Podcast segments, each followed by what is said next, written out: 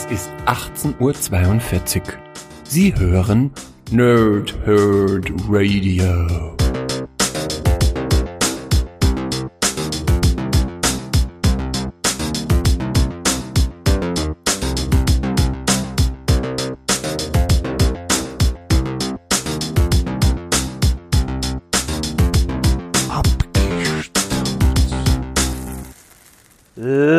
Und angenehme Nächte. Mein Name ist Chris und ich spreche gerne in Mikrofone. Wie immer bei Abgestaubt mache ich das nicht alleine, sondern mit dem Pumpaskra Harvetkala Pampar STUDN Sven. Hallo Sven. Na, wie geht's dir? Hallo Chris, hallo liebe Nerds, hallo liebe Nerdsinnen. Ja, es geht. Es geht. Es wird hier langsam dunkel zum Zeitpunkt der Aufnahme. Die Dämmerung bricht herein. Kann ich bestätigen. Man merkt's, man, man merkt's, äh, der Chris findet die ominösen Sprachen im Dunkeln.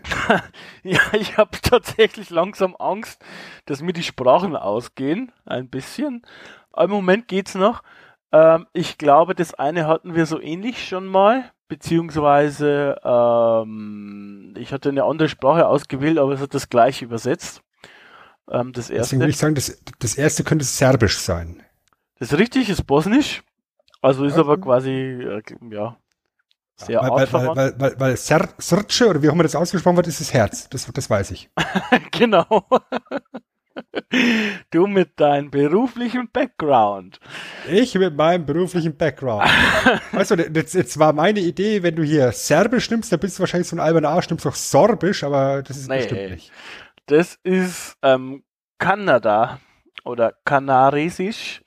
Das ist eine Sprache, die in Südindien gesprochen wird, hauptsächlich wohl in Karnataka, was natürlich jedem von uns ein Begriff sein sollte.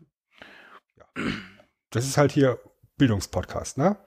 Genau, Bildungspodcast. Ähm, ja, also die Sprachen hätten wir. Wie immer hast du wieder versagt, Sven, aber. Wie immer. Wir, wir kennen es ja nicht anders, ja. Ich meine, deswegen bist ja auch du dabei, um ja. den ganzen Laden dann wieder zu retten. Wir, wir lassen mal am Ende entscheiden, wer was hier gerettet hat.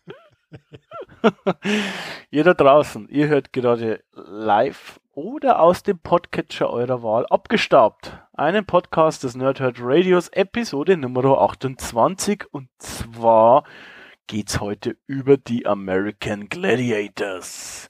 Aber Sven, Uhu. what in the blue hell ist das eigentlich? Ja, ähm. Ganz kurz, so bevor du irgendwas sagst, heute ist ja quasi was ähm, erschienen, ähm, nämlich hier Lost of Us Part 2. Äh, ich weiß, das ist jetzt nicht äh, alt genug, dass wir drüber reden können, aber das soll ja total toll sein. Und irgendwie ist es auch so, ähm, dass ich gestern, also äh, sozusagen, bevor ich das runtergeladen habe, war ich noch einkaufen. Ne?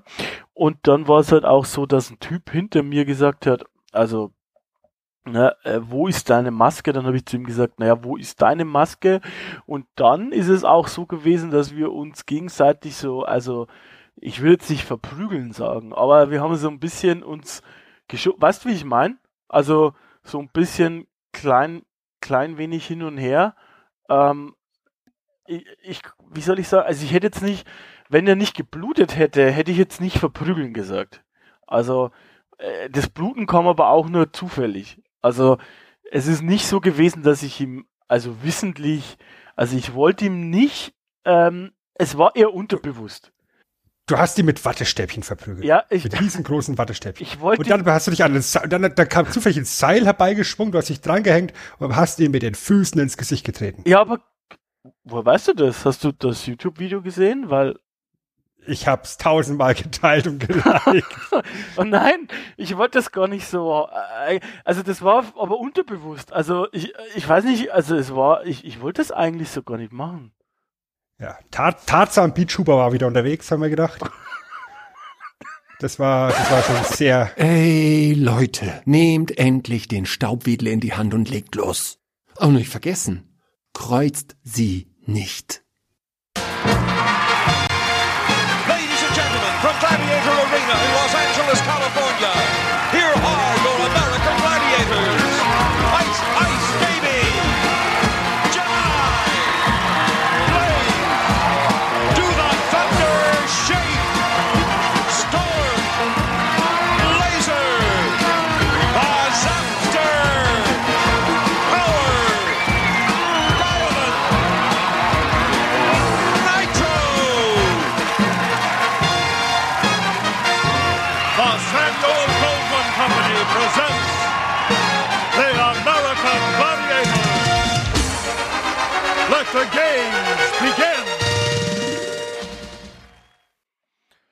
Ja, er hat natürlich jetzt Beachhuber vergessen in der Aufzählung.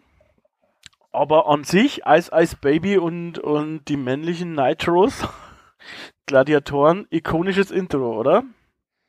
Mega. Ich, ich glaube, das war bisher unser episches Intro, was wir hatten. Ach so, also, wie jetzt? Ja. Ich weiß nicht, ich, ich, ich finde ich find tatsächlich hier mit, mit dieser, mit dieser Fanfare, du, du, du möchtest eigentlich sofort aufspringen, ja, dir deine rot-weiß-blauen Spandex-Klamotten anziehen und irgendjemanden eben Wattestäbchen um die Ohren hauen. Ja, ich wollte als Kind da tatsächlich mal diesen Parcours machen. Gerade den, den letzten äh, Event, den Eliminator, den hätte ich so gerne mal gemacht. Ja, tatsächlich, ich auch, ja. Ja, American Gladiators, Gladiators ist das Thema heute. Ja. Sehr schön. Ähm, Grüße gehen raus an die Lisa, die die Sendung bis gestern nicht kannte und die mir das wunderbar in ihren eigenen Worten äh, erklärt hat, was American Gladiators ist, nachdem sie es gesehen hat. Es ist eine Mischung aus Ninja Warriors, was man heutzutage kennt. Ja. Und Takeshis Castle, was wir ja auch schon besprochen hatten. Und das trifft, glaube ich, ganz gut von der Beschreibung her. Das ist richtig, der Kripp bekommt sie gleich mal einen Applaus. Lisa, Lisa, Lisa, Lisa, Lisa.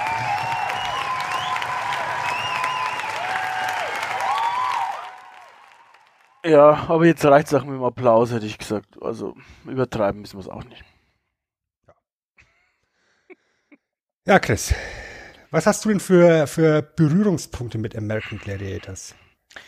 Also, in der, also, andersrum.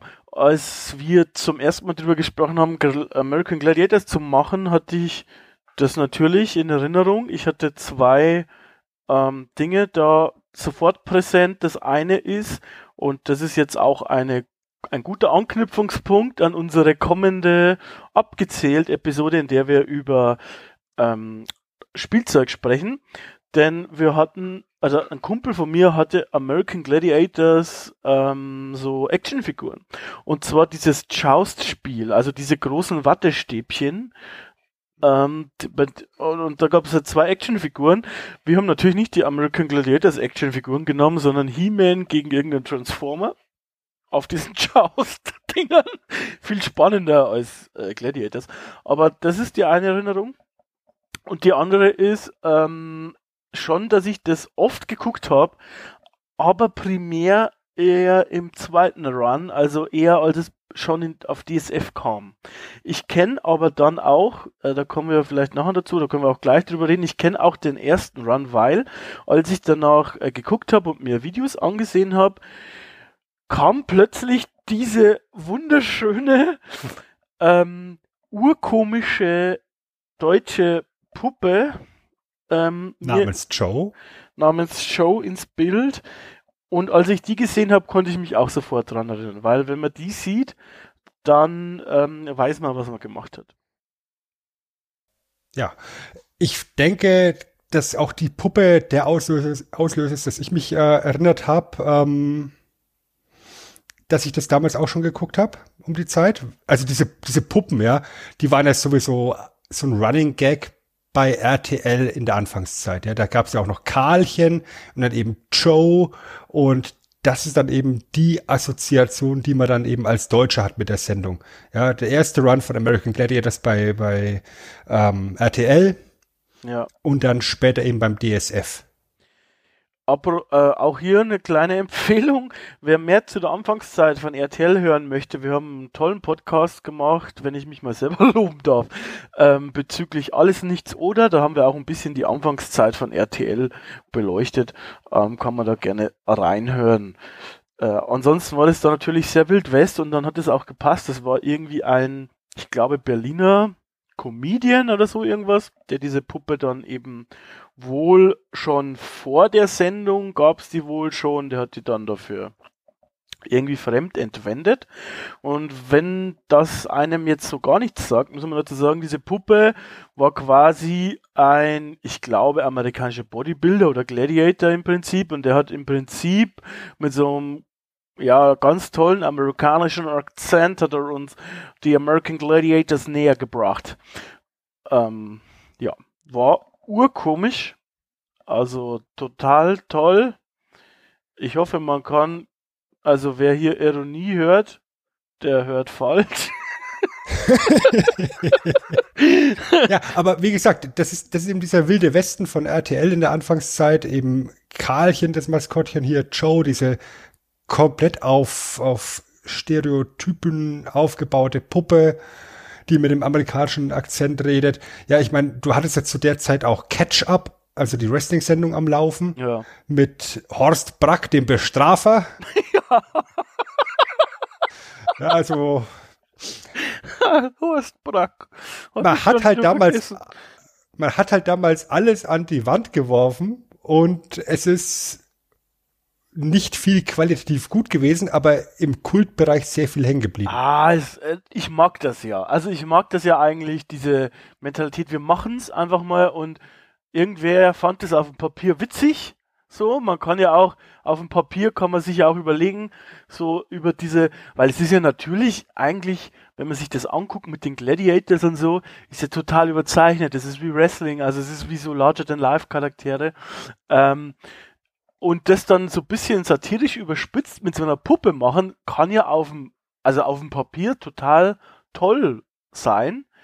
Es war halt dann am Ende nur nicht ganz so geil umgesetzt. Also wenn das nochmal irgendwie pointiert gewesen wäre, dann hätte man nämlich im, im besten Fall was für beide gehabt, nämlich für den Typen, für die Eltern vielleicht, die das da mit so einem Augenzwinkern geguckt haben, so, und da hat sich dann die Puppe ein bisschen über die lustig gemacht. Und für die Kinder, die halt diese Superhelden gehabt haben, ja, diesen Nitro und so weiter.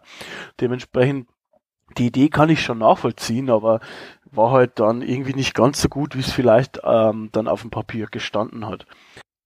Ich glaube, ein ganz wichtiger Punkt ist halt auch, ähm, dass die ganze Präsentation von American Gladiators spätestens ab der zweiten Staffel ja auch doch relativ ernst war. Ja. ja also man wollte ja da irgendwo einen ernsten Sportwettbewerb darstellen. Auf jeden ja, Fall. Die erste, die erste Staffel ist noch ein bisschen campy, da, da, können wir, da können wir gleich noch drüber reden. Aber ab Staffel 2 ist das Ganze ja dann doch relativ seriös zu verstehen. Ja, und ähm, vielleicht hat man sich da gedacht, von RTL-Seite aus, wir müssen es ein bisschen auflockern. Ja, damit es, damit wir auch ein, ein jüngeres Zielpublikum erreichen können. Klar, weil ansonsten ist es ja viel zu erwachsen. Und könnte ja, könnte ja zu, zu ernst genommen werden. Weißt du, weil, weil grundsätzlich, wie gesagt, wir sind in den Anfangsphasen des Privatfernsehens, die öffentlich-rechtlichen sind halt relativ angestaubt, ähm, trocken, ja. viel grau in grau. Ja, und dann kommt halt das Privatfernsehen her mit schillernden Farben, bunten Sendungen. Ja, wie gesagt, bei Alles Nichts Ohne, da haben wir ja schon ausgiebig drüber gesprochen. Alleine die Kostüme von, von Hella von Sinnen und die ganzen bunten Torten dort. Das war ja, das war ja ein Farbkontrast wie sonst was im Vergleich zum, zum öffentlich-rechtlichen. Und dann passt halt hier dieses schillernde, laute, komplett übertriebene American Gladiators Konzept auch wunderbar in, in, zu dem Sender dazu.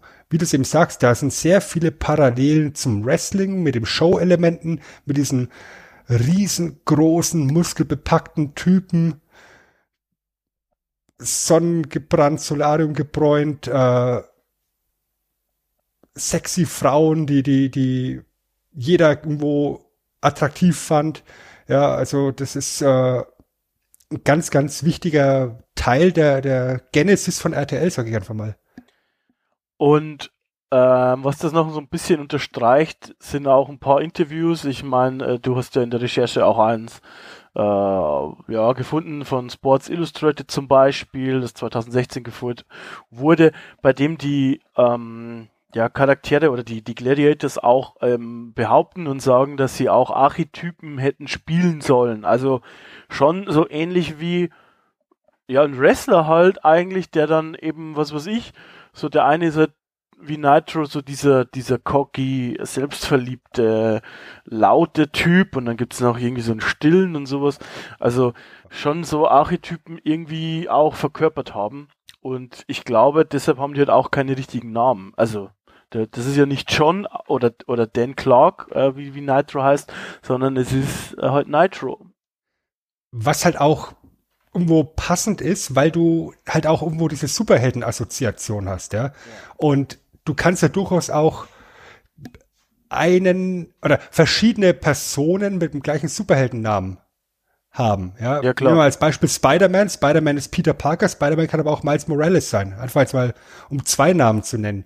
Und in dem Moment, in dem du eben solche Künstlernamen etablierst und sagst, ähm, das hier ist die Gladiatorin Sky, weil sie einfach riesengroß ist und die verletzt sich irgendwie und, und muss ersetzt werden und du findest eine andere große Athletin, dann ist es halt die zweite Sky. Und gegebenenfalls, falls es tatsächlich diese Archetypenvorgaben gab, ich bin mir da nicht so sicher, aber falls, sage ich mal, ähm, tust du dich, glaube ich, schon auch als Sportler oder also gerade ein paar hatten ja so einen Bodybuilder oder so ein zumindest College-Sport-Background oder so. Wahrscheinlich leichter, wenn es nicht dein echter Name ist und du so eine Rolle spielen sollst. Weißt du, wie ich meine? Glaube ich, kommt auch, es macht es auch leichter. Definitiv, definitiv. Und diese Rollenverteilung, die siehst du sogar noch stärker, nicht in den 90er-Ausgaben äh, von American Gladiators, sondern im 2008er Reboot. Brother. Ja, der von Hulk Hogan äh, moderiert worden ist. Und wenn du jetzt also mal reinguckst, da findest du auch tatsächlich sehr viele, also neben ehemaligen Footballspielern eben auch zu dem Zeitpunkt aktive Wrestler, MMA-Fighter, Fighterinnen und dort ist ja, ist ja diese, diese Charakterdarstellung noch stärker. Ja, da gibt's so einen wilden, langhaarigen Typen, der hat so ein bisschen angespitzte Zähne, ja, das ist natürlich der Wolf. Ja, und, und äh, dann hast du die unbesiegbare Crush, die noch nie ein Spiel verloren hat. Und ähm, da ist dann tatsächlich noch der, dieser Wrestling-Bezug noch stärker als eben in der Vergangenheit schon bei den, bei den früheren äh, Auflagen von American Gladiators. Da sind die Gladiatoren grundsätzlich alle Bösewichte. Ja. Was eigentlich ja auch die, die natürliche, äh, organische Idee dahinter war, weil, weil das halt alles riesengroße, aufgepumpte Athleten waren. Ja, larger than life, ich nenne es jetzt einfach nochmal. Und die sind halt angetreten gegen, äh, ja, ich sage jetzt mal Amateurleute aus diversesten sportlichen Ecken, vielleicht auch einfach nur irgendwie taffe Cops oder sowas, die jetzt dann per se keine, keine äh, Sportler waren, aber halt eben durch berufsbedingt eben ihren, ihren Sporthintergrund hatten. Und natürlich sind die körperlich den Gladiatoren im Normalfall unterlegen.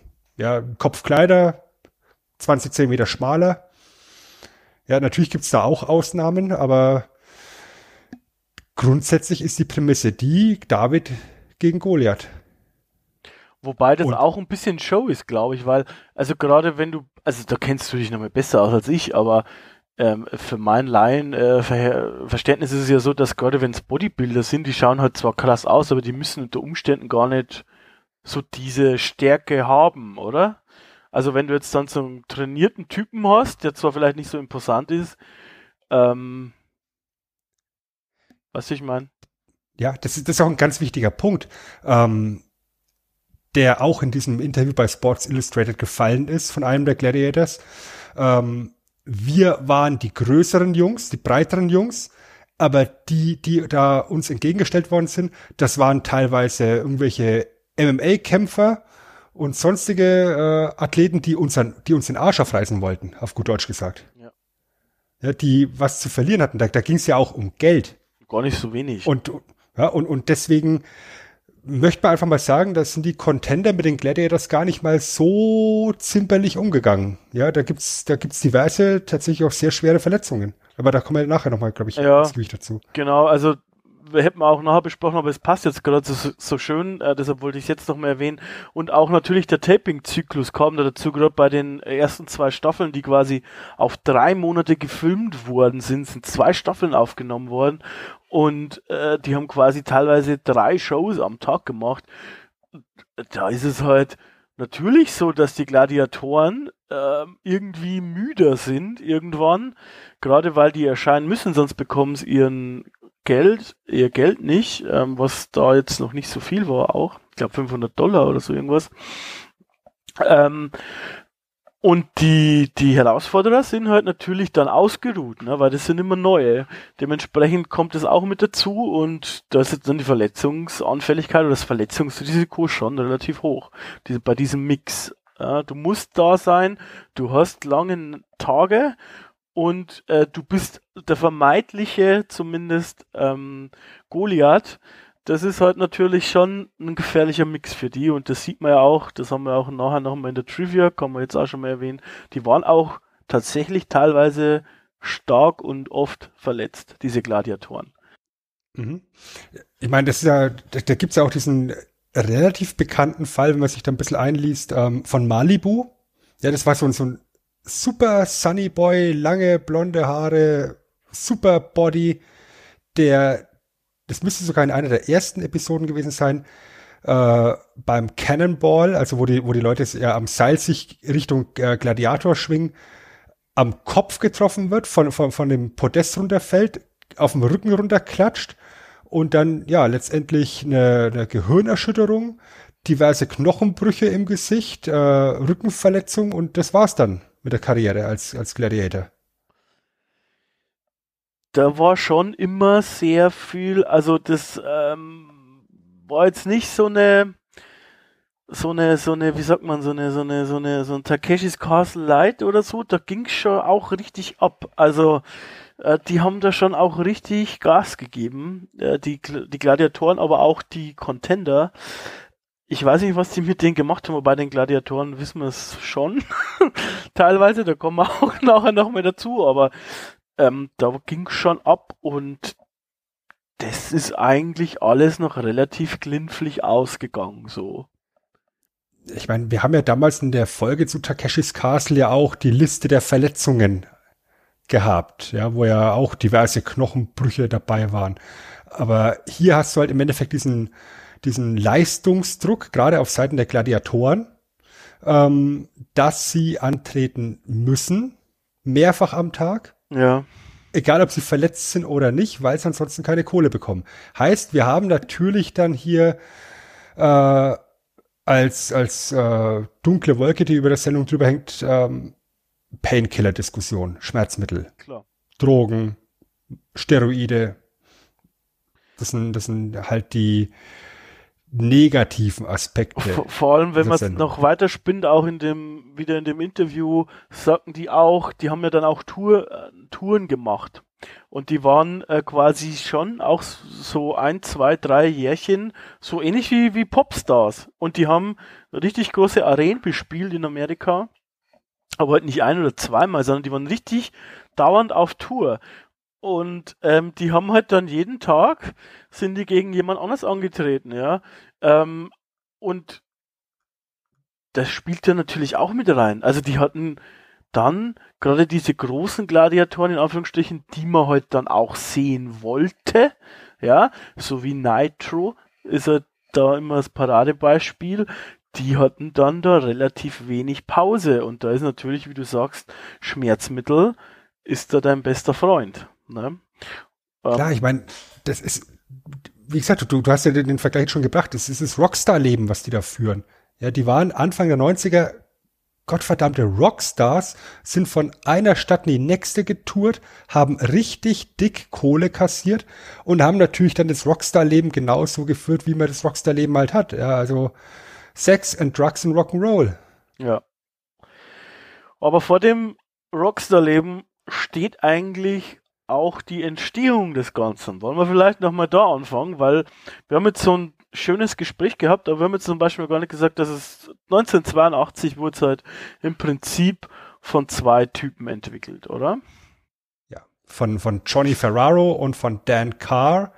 Äh, Johnny Ferraro ist ein oder scheint ein sehr interessanter Charakter zu sein. Ja. Großer, großer Elvis-Fan der ja. wohl Zeit seines Lebens die ganze Zeit im Elvis-Kostüm durch die Gegend gelaufen ist. Also ich, ich, ich stelle mir das so wunderbar abstrus vor, ja. als wenn du diese ganzen Gladiators in ihren Kostümen dann hast, äh, kurz bevor, das, bevor die Sendung losgeht und dann kommt eben Elvis reingewackelt und erklärt ihnen, was heute passiert. Und der hat ja dann auch die Gespräche mit, mit dem damals noch großen MGM-Studio gemacht und so. Ich stelle mir das schon so vor, wie man sich früher das Filmbusiness vorgestellt hat. Also so, ja, da sind lauter bunte Vögel unterwegs. das ist schon irgendwie witzig, ja. Und im Endeffekt ist die Idee, die die beiden hatten, dass man eben so einen, so einen modernen Gladiatorenkampf doch einfach mal filmen könnte. Ja, ähm, Dan Carr war dann derjenige, der, der die Gladiators organisiert hat und die ganze Show sie dann moderiert hat. Und äh, Johnny Ferraro hat Produktion und Finanzierung gemanagt. Und dann haben die das Ganze an der Erie Tech High School in Erie, Pennsylvania gefilmt unter dem Titel King of the County. Ja, also praktisch in der Sporthalle der Schule 5000 Leute reingesetzt und dann halt so, so, ja, ich sag mal, aller Weltswettbewerbe wie Tauziehen und Armdrücken und sowas. Halt halt, was man halt so macht auf dem Land. Ja. Ja. Genau. Das war, das war im Endeffekt die, die Idee dahinter. Und das Ganze ist eben gefilmt worden und Ferraro, äh, Ferraro hat sich gedacht, das wäre eigentlich ein mega cooler Film. Also Film, Film. 84 ist dann äh, Dan Carlson aus dem Projekt ausgestiegen, ist ihm alles irgendwie zu viel geworden, hat seine Anteile verkauft an Floor John Films, während Ferraro dem Projekt erhalten geblieben ist. Und 1987 wiederum hat äh, Floor John Films die Rechte dann an Samuel Goldwyn Company, die ja mittlerweile, die dann Teil von MGM sind, hast du gerade schon erwähnt, verkauft. Und die haben dann gesagt, ja, ist alles ganz interessant, aber nicht als Film. Das wäre eher was fürs TV. Ja. Und was daraus entstanden ist, ist dann eben 1989 der Beginn äh, von sieben Staffeln American Gladiators, die dann äh, in der ersten Inkarnation bis 1996 liefen. 139 Episoden insgesamt. Äh, moderiert von Mike Adamley, den man vielleicht als Wrestling-Fan noch kennt, ähm, ja.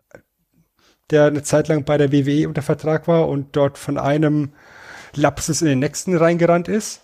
Und äh, seine Co-Hosts über die Jahre waren vor allem Dingen ehemalige Footballspieler. Ja, also der be bekannteste ist wahrscheinlich Larry Sonka, der der der Mann mit dem schönen ähm, Schnauzbart.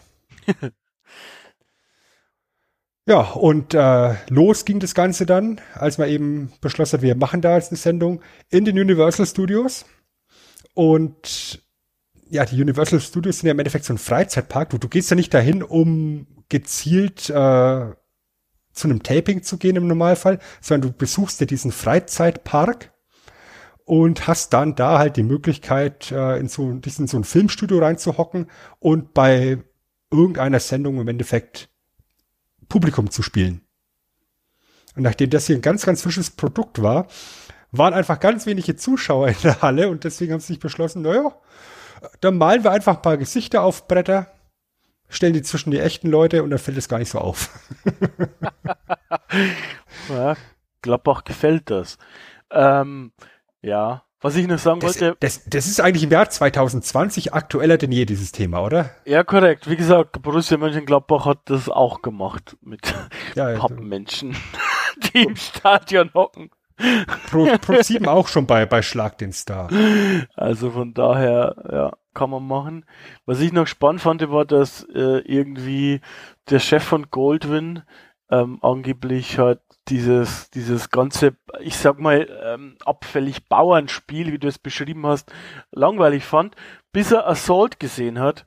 Wenn wir nachher auf die Spiele kommen, erkläre ich das nachher nochmal, weil es ist auch mein Lieblingsspiel. Und die haben da wohl auch Assault gespielt. Und das fand er geil und dann hat er gesagt, macht da was draus und dann haben sie das Tape, das Demo-Tape gemacht und dann äh, konnte es losgehen, sozusagen. Also der hat quasi aus einem Spiel die Sachen gesehen. Äh, das ist halt schon, wie du gesagt hast, der Vorteil oder Nachteil irgendwie mit den Universal Studios.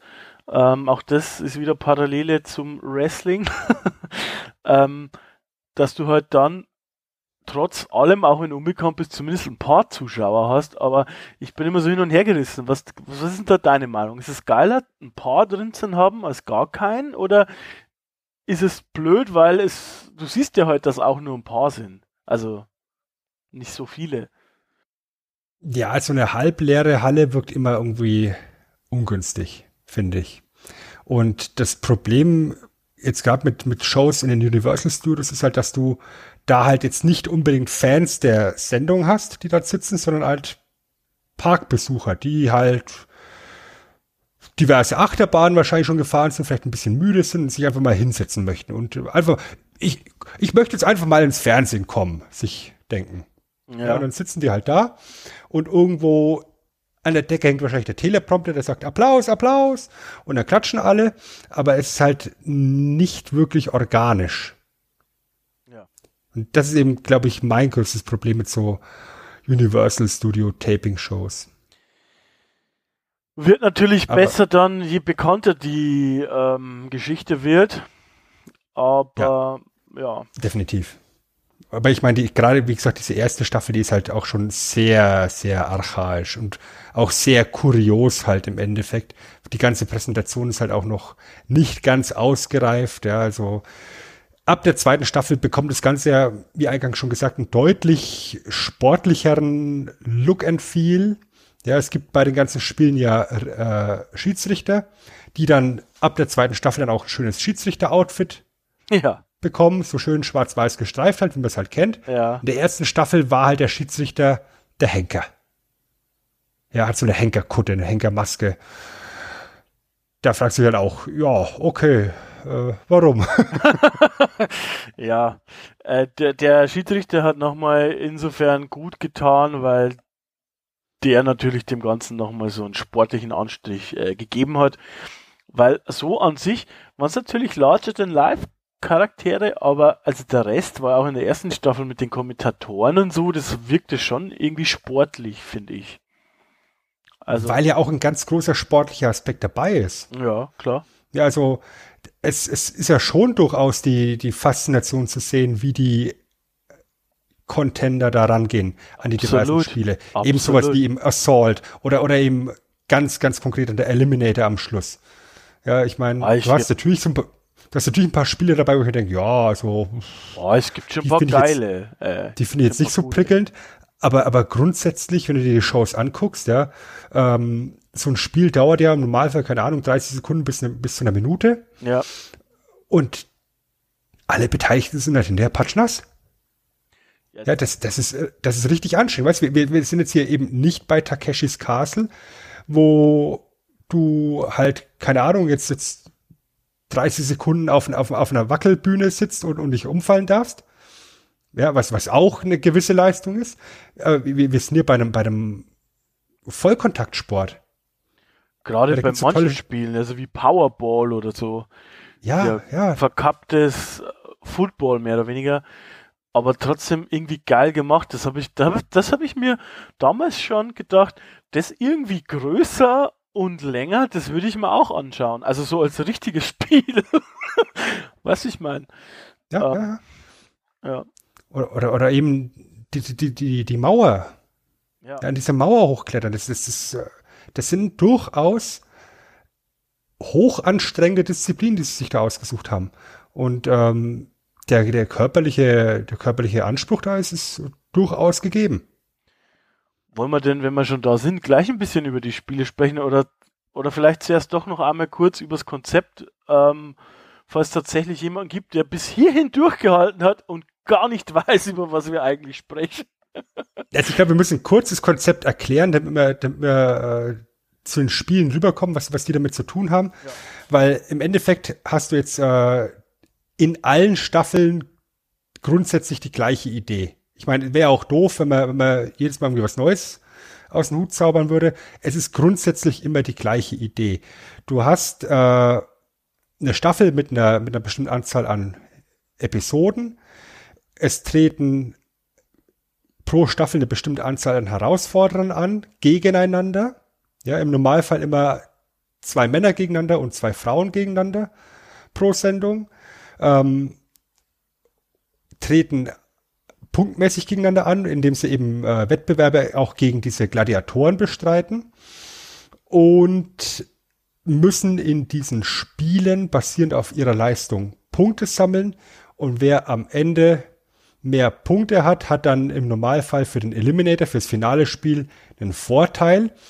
Und es gibt dann pro Sendung sozusagen einen individuellen Sieger. Es wird dann äh, sozusagen eine Art Turnierbaum aufgebaut über die Staffeln.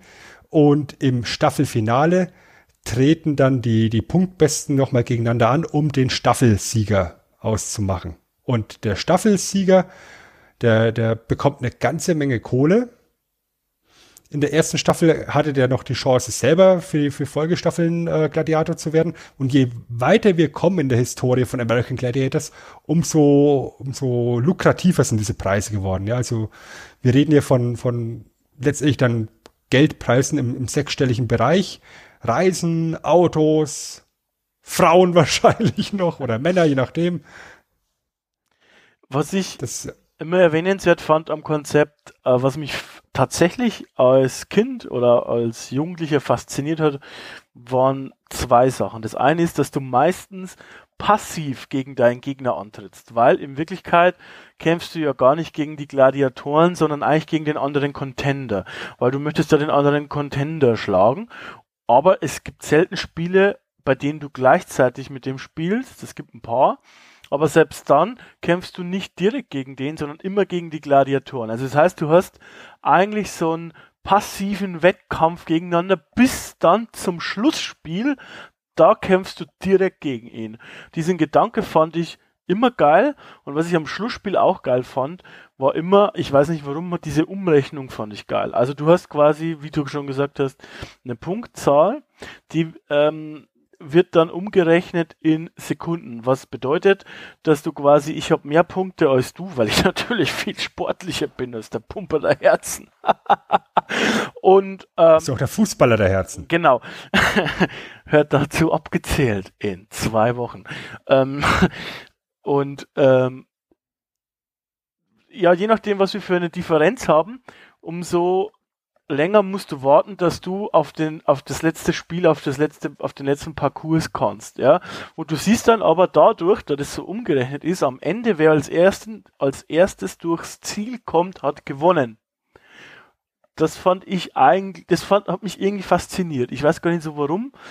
Ähm, ist natürlich schon auch generell, wenn man es jetzt ernst betrachtet, also seriös betrachtet natürlich schwierig. So dieser Umrechnungsfaktor ist natürlich komplett entscheidend, dass du die Spiele davor nicht zu wertlos gestaltest, aber vielleicht auch nicht zu hoch hängst. Ähm, aber das, die zwei Sachen haben mich fasziniert früher. Und ich meine, in der ersten Staffel war das Ganze ja noch auch ein kleines bisschen anders. Da sind ja beide trotzdem gleichzeitig äh, ja. gestartet. Und da ist dann halt ein Zeitlimit im Endeffekt für den kompletten Eliminator am, am Start gewesen. Und die Punktzahl ist ja letztendlich von der, von der Restzeit irgendwie abgezogen worden. Also, dass man im Endeffekt da so, so einen Bonus bekommen hat. Aber hat sich halt nicht durchgesetzt. Der, der, der, der Eliminator, den wir eben kennen, ist der, den du eben gerade beschreibst. Du hast eine Vorrunde mit äh, einer bestimmten Anzahl an Spielen und dein Punktevorsprung wird in Zeitvorsprung im Eliminator umgerechnet. Und das ist dann schon auch interessant zu beobachten, weißt du, wenn, wenn dann der eine Athlet mit, keine Ahnung, fünf Sekunden Vorsprung startet und der andere dann einfach Vollgas geben muss, um ihn noch einzuholen, das ist, das war schon, das war schon mal ganz cool. Das hat auch hier den, diesen Underdog-Aspekt mit reingebracht und das Mitfiebern ermöglicht.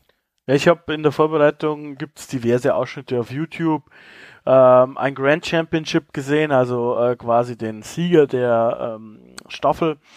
Und da hat der Typ nochmal im Eliminator aufgeholt. Also der ist nochmal, der hat sich hereingehechtet und hat noch gewonnen. Und äh, der Verlierer, der die ganze Zeit vorn war, die ganze Zeit über vorn, bis, bis zur Ziellinie, der hat geweint.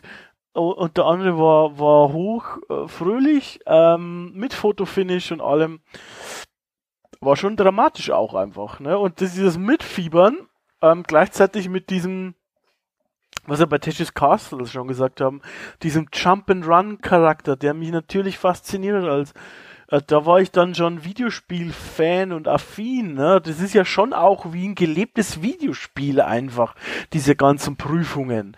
Äh, und, und, und, dementsprechend war das natürlich äh, schon faszinierend zuzugucken einfach. Also und grundsätzlich war halt dieser sportliche Gedanke schon sehr im Vordergrund. Ja, alle haben, haben sich doch sehr respektvoll behandelt. In der 2008er Auflage hatte ich dann schon, schon eher das Gefühl, dass man auch den Kandidaten so ein kleines bisschen eine Rolle zugewiesen hat. Also da gibt es zum Beispiel eine Episode, wo zwei Cops aus Chicago gegeneinander antreten, ein jüngerer und ein älterer. Und natürlich geht der Jüngere her und sagt, ich bin viel jünger und schneller und fitter und stärker als du. Und der Ältere sagt, ich bin aber viel erfahrener und ich bin smarter und äh, deswegen werde ich gewinnen. Und, und der hängt halt die ganze Zeit hinten dran von den Punkten, weil er eben körperlich nicht mehr so fit ist wie der andere und gewinnt aber am Schluss halt im Eliminator, weil er die bessere Strategie hat. Ja. Das ist, das ist schon auch irgendwo so, ich würde mal sagen, 2008 hat teilweise so ein kleines bisschen Stärke diesen geskripteten Eindruck bei mir hinterlassen. Aber gerade jetzt eben die, die 90er American Gladiators, die, die, da habe ich, da ich echt diesen, diesen sportlichen Aspekt im Vordergrund. Kommt halt darauf an, ob es wirklich komplett geskriptet ist ähm, oder ob es so Typecasting ist. Also sowas wie Reality TV ist ja immer, äh, du, da ist immer davor auf das geskriptet. Ähm, aber du musst es gar nicht skripten, weil du musst einfach nur die richtigen Charaktere casten, dann machen die von alleine so einen Scheiß. Ähm, Vermutlich, ja.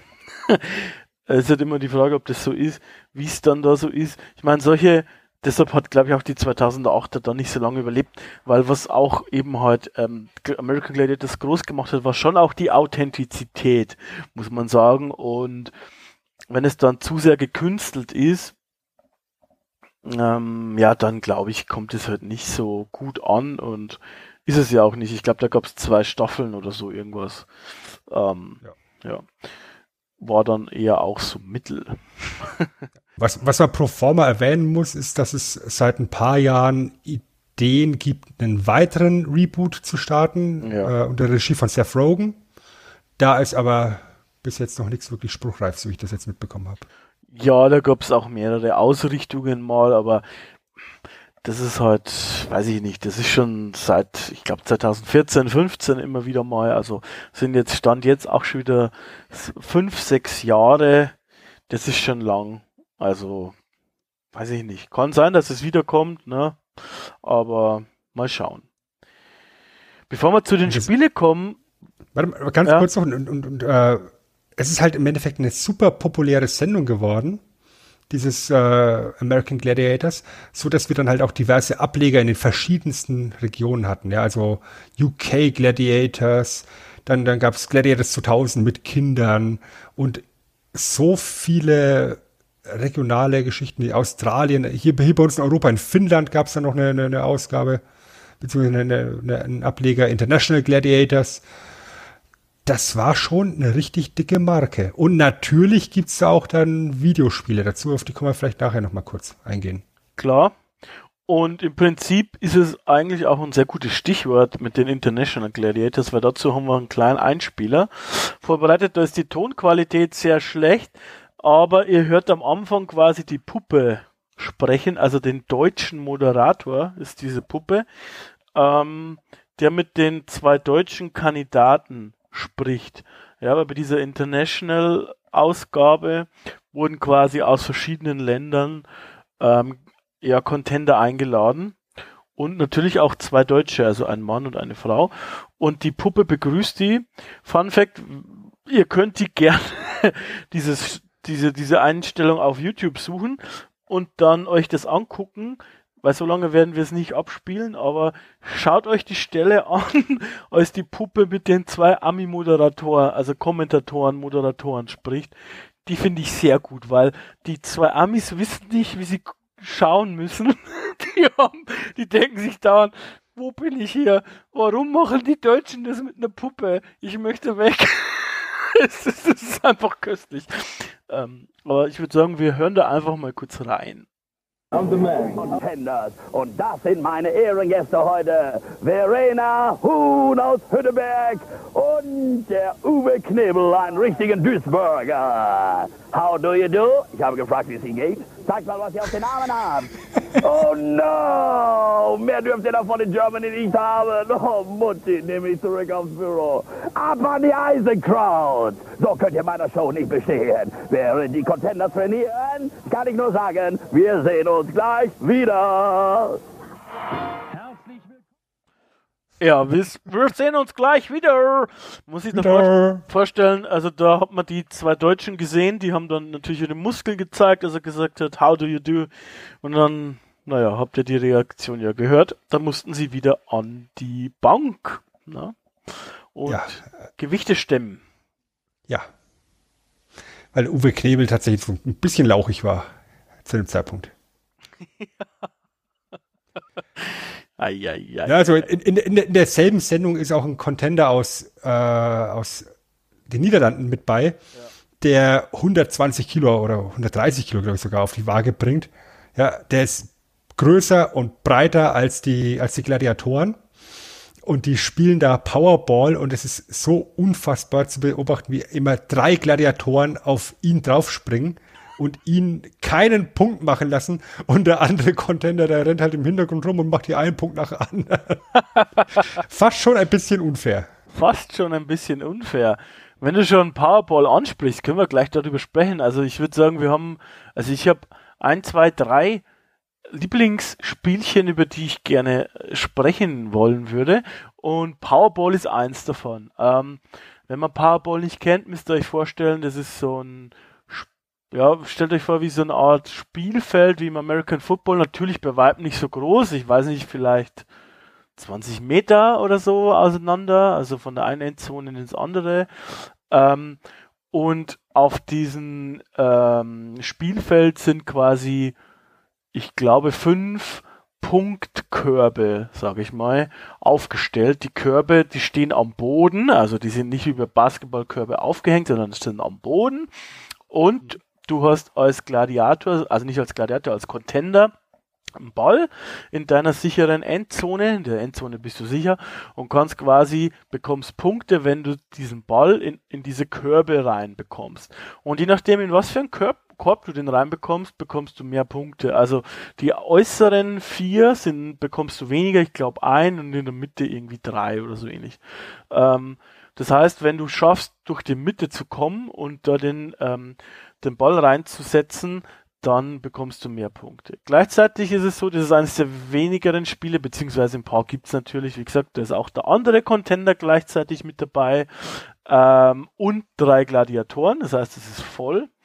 Ähm, die Gladiatoren versuchen natürlich dann die zwei Contender daran zu hindern, Punkte da rein zu bekommen und ansonsten, wie du es vorher schon beschrieben hast, wenn sich die Gladiatoren aber zu sehr auf einen konzentrieren, hat natürlich der zweite dann leichtes Spiel. Ähm, ein ganz relativ einfaches Konzept, aber macht Spaß zum Zuschauen. Ist auch sehr körperlich, also die haben sich da nicht geschont. Hat schon ein bisschen was von Football oder Rugby. Definitiv. Ich meine, wir müssen noch erwähnen, dass ähm, Schutzkleidung angebracht war. Also die haben alle auch Helme getragen. Und man wollte jetzt natürlich jetzt auch nicht irgendwie jemanden verletzen. Das äh, ja, klar. War, war, war schon auch die Prämisse. Wie gesagt, es sollte ein fairer Wettbewerb sein. Powerball ist halt eins der körperbetontesten Spiele, weil halt wirklich äh, die Gladiatoren eigentlich freie Hand hatten. Also sie konnten, sie konnten jetzt die, die Gegner wegtackeln, wegschubsen, ähm, eben aus dem Spielfeld rausdrücken. Sie durften es natürlich nicht schlagen oder sonst irgendwas, ja, aber man, man konnte schon körperbetont da rangehen. Und das war schon immer eine sehr beeindruckende Geschichte, weil eben nicht nur eben Kraft, sondern eben auch äh, Smartness, Taktik und halt auch Geschwindigkeit gefragt waren. Und da muss man halt sehr schnell umschalten. Und da war halt auch sehr oft einfach die, die Strategie zu beobachten, dass die äh, Gladiatoren, die halt größer und schwerer waren im Normalfall, ähm, von den schnelleren, kleineren Containern eben ausgewieselt wurden. Ja. Hm. Was ich persönlich auch ein sehr schönes Spiel fand, war der Human Cannonball. Ja, oh ja, ja. Mhm. Ja, also da stehen sich, da stehen im Endeffekt auf der einen Seite der Halle ähm, jeweils ein Gladiator, äh, Gladiator auf einem Podest mit einem großen Kissen vorm Körper am anderen Ende der Halle stehen die Contender auf Podesten und müssen sich halt am Seil rüberschwingen und versuchen, den Gladiator vom Podest zu stoßen. Und da sind natürlich dann die, die kleinen, leichten Jungs eigentlich im Nachteil. Korrekt. Ja, und äh, da war es dann schon auch zu nett, nett zu beobachten, wie es, wie, wie sie da strategisch rangehen. Und da war es dann eben so, dass jeder Contender zweimal schwingen durfte. Ja, gegen jeden Gladiator einmal. Und dafür gab es dann halt Punkte. Also wenn der, wenn der Gladiator fällt, gibt's Punkte. Genau. Und natürlich muss man halt auch sagen, dass das so gut wie jedes Spiel sowohl von Männern als auch von den Frauen gespielt worden ist. Ja, genau. Ähm, was ich noch gut fand, ich würde sagen, ich hätte jetzt gerne drei genannt, also noch zwei, sag ich mal. Ähm, was ich auch immer gut fand, war Pyramid. Die Pyramide fand ich geil. Mhm. Da, da war quasi so eine riesige, also schon relativ große ja, Pyramidenstruktur, also mit so vielen Stufen aufgebaut und die Contender mussten quasi von unten nach oben kommen. Und die Gladiatoren haben sie daran gehindert. Es wurde gleichzeitig gespielt, also das bedeutet die zwei, ähm, ich glaube, es wurde gleichzeitig gespielt, oder? Ja, ich glaube schon. Ich glaube, die Mhm. beiden Contender waren ähm, quasi gleichzeitig drauf und ähm, jeweils gegen einen Gladiator, also gegen zwei Gladiatoren. Äh, da konntest du, ja, die mussten halt irgendwie hochkommen, ja. Die Gladiatoren waren halt oben und haben, konnten die runterschubsen und es war halt, wie gesagt, eine riesen Pyramide. Ähm, das fand ich irgendwie immer spannend, weil das war auch so diese Underdog-Situation. Du hast halt natürlich ja eine viel schlechtere Position äh, von unten gegen die starken Gladiatoren, aber wenn du es mit einem Trick oder mit einem so einen riesen flinken Move oder so geschafft hast, den auszutricksen und du dann schnell bist, konntest auch quasi ähm, äh, nach oben kommen und dann die Punkte einheimsen. Da gab es auch ein paar spektakuläre Szenen, kann ich mich erinnern, dass auch ein Gladiator nochmal von hinten gekommen ist und den am Fuß gepackt hat und so. Das fand ich immer ganz spannend. Pyramid. Ja, ja. Die, die mochte ich auch sehr gerne. Ähm, auch sehr gerne mochte ich die Atlas 4. Oh ja! Weil, weil, weil die auch sehr, sehr optisch beeindruckend war. Ja. Wo dann, wo dann auch beide Contender gleichzeitig spielen gegen, ich glaube, drei waren's ja, äh, glaub, drei, Gladiatoren. Ähm, alle Spieler, also sowohl Contender als auch Gladiatoren, befinden sich in so kugelförmigen Metallkäfigen. Also so Hamsterkugeln, möchte man fast sagen. Ja. Wo sie halt drin laufen können und damit die Kugel bewegen können. Mhm. Und Ziel ist es, über bestimmte Anhebungen auf dem Boden drüber zu rollen und damit Punkte zu scoren. Genau. Und das fand ich auch immer sehr optisch beeindruckend, weil da eben diese fünf großen Kugeln da unterwegs waren. Und du dir gedacht hast, ja, er ist doch drauf. Er war nicht richtig drauf auf den, ah, verdammte Axt und so. Das, das, das war schon, das war schon sehr cool. Das war mein zweites Lieblingsspiel eigentlich. Das hat auch so einen Videospielcharakter, solche, dass, so, dass du in so einer Met Metallkugel drin bist, sage ich mal. Das gab's dann später bei vielen so Partyspielen auch noch, so wie bei Fusion Frenzy oder so. Tatsächlich auch das gleiche Prinzip. Ähm, das fand ich schon beeindruckend, auch, dass die das einfach wirklich gemacht haben. So, also das ist auch nicht ungefährlich, aber ähm, das fand ich schon cool. Das habe ich immer gern gesehen. Atlas 4, wenn es es gegeben hat. Äh, mein absolutes Lieblingsspiel war aber Assault. Und ähm, das hätte ich so gerne damals immer selber gespielt. Ähm, Assault war quasi so, dass auf einer Anhöhe ein Gladiator war ähm, und der hat quasi mit so einer Kanone auf einen, einen Contender geschossen. Also da waren die Contender auch nicht gleichzeitig, sondern nacheinander. Also immer ein Contender gegen einen Gladiator.